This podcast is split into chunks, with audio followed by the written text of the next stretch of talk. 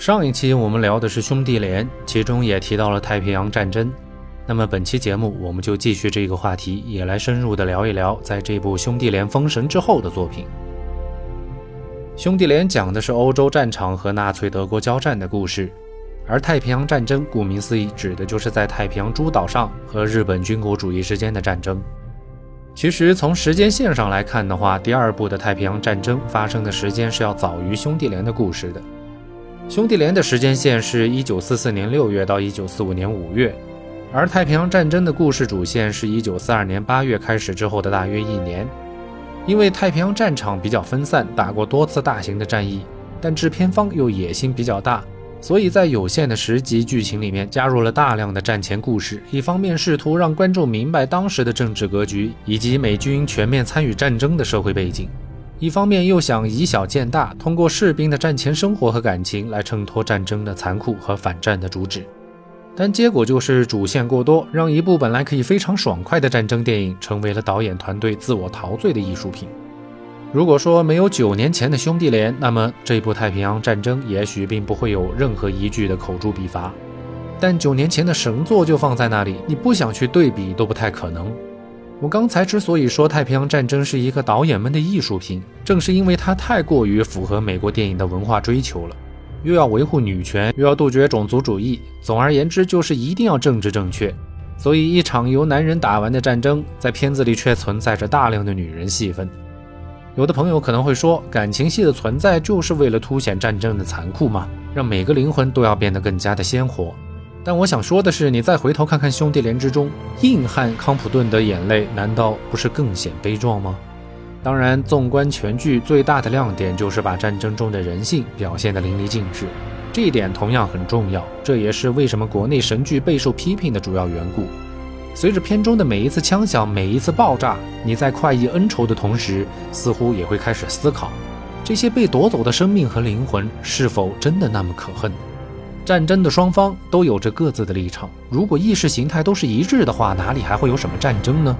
当然，从侵略与被侵略的角度来看的话，正义和魔鬼从来都是泾渭分明的。但谁能保证战场中的每一个对立者都一定是正义或者邪恶的呢？于是我们就看到了一些经典的镜头：玩弄并滥杀战俘的美军士兵，或者念着妻儿名字慢慢死去的日军士兵。抛开了国仇家恨，单纯从人性来看的话。你其实真的不太好分辨这两个人到底哪个才是好人，所以战争最残酷的地方，并不在于会结束人的生命，而是在于收割了人的灵魂。战争会让人性之恶暴露无遗，甚至放大数十万倍。有的时候，战争中的对立面考虑的并不是战略的意义，而成为了可以通过什么样的方法尽可能多的杀死对方。在这样的情况下，战场瞬间就成为了地狱。有朋友问地狱是什么样子，我的答案是太平洋战争里就有，大家可以去看，而且不止出现过一次。因此，和平才会显得是如此的重要。只有在和平的世界里，人性的好坏才不会被更高的意志所蒙蔽，也才会有相应的法律来分辨是非善恶。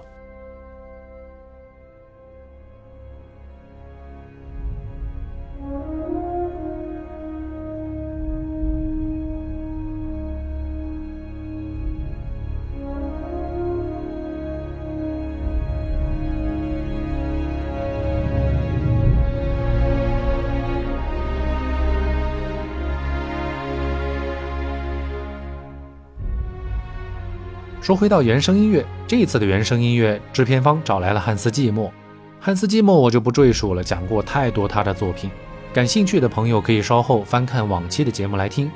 也许是汉斯季默也受到了兄弟连的影响，为本片写的主题音乐《荣誉》也充满了悲伤的意味。整体曲风非常缓和，开头的部分一来就直奔主题，将悲伤进行到底。一直到中后部分，曲子进入高潮之后，才把壮丽的感觉给带动起来，从悲伤成为了悲壮。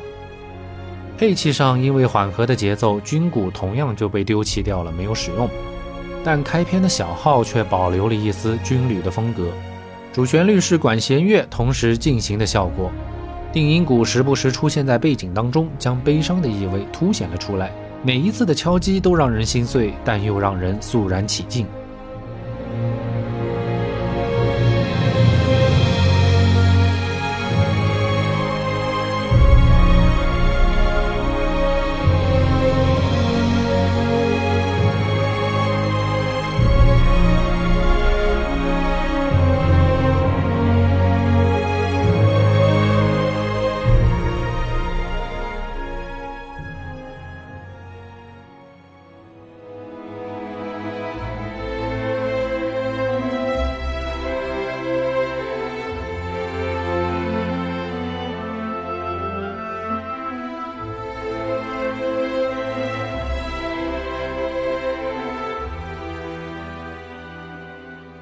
专辑之中的曲子整体上都是比较悲伤的旋律，但因为剧情之中加入了一些战前战后的元素，所以也有比较轻快的来描写岁月静好的音符。这其中最好的应该就是现在大家听到的这一首 Where Do We Go From Here？我们该何去何从？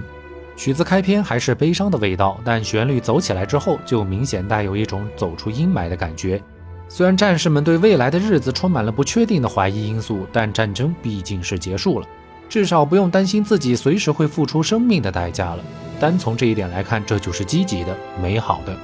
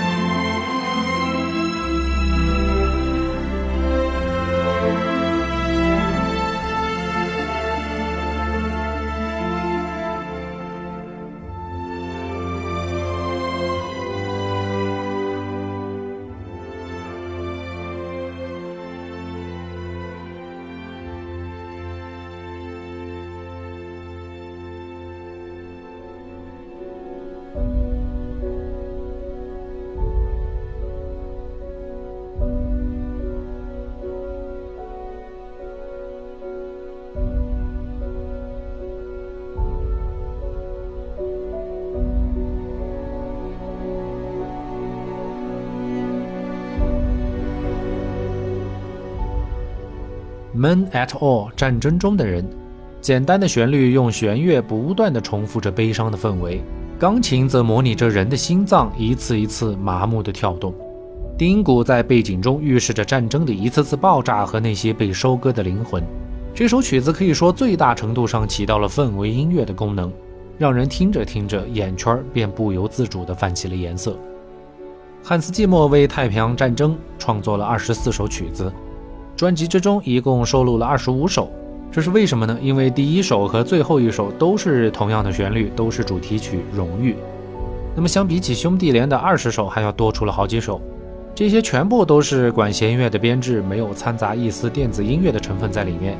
这一方面是为了突出时代的特征，另一方面也是借此来营造故事的厚重感。不过呢，不让汉斯季默来使用电子音乐，估计他会比较难受。他特别擅长的就是把极其简单的旋律用不同的配器和和弦组合，将音乐变得多姿多彩起来。这其中电子音乐至关重要，但纯管弦乐的大编制就对旋律本身的要求很高。当然，汉斯季默的名号绝非浪得虚名，交出来的这份答卷也还是相当不错的。真心希望国内的战争题材电视电影多学学这些经典的作品吧。这些优秀的战争片目的从来都是反战，而不是打鸡血。战争从来都是最不值得鼓励的一种解决问题的方式，所以那些成天拍神剧们的导演和演员们，你们不是蠢，而是坏。历史的耻辱柱上终究会有你们的名字。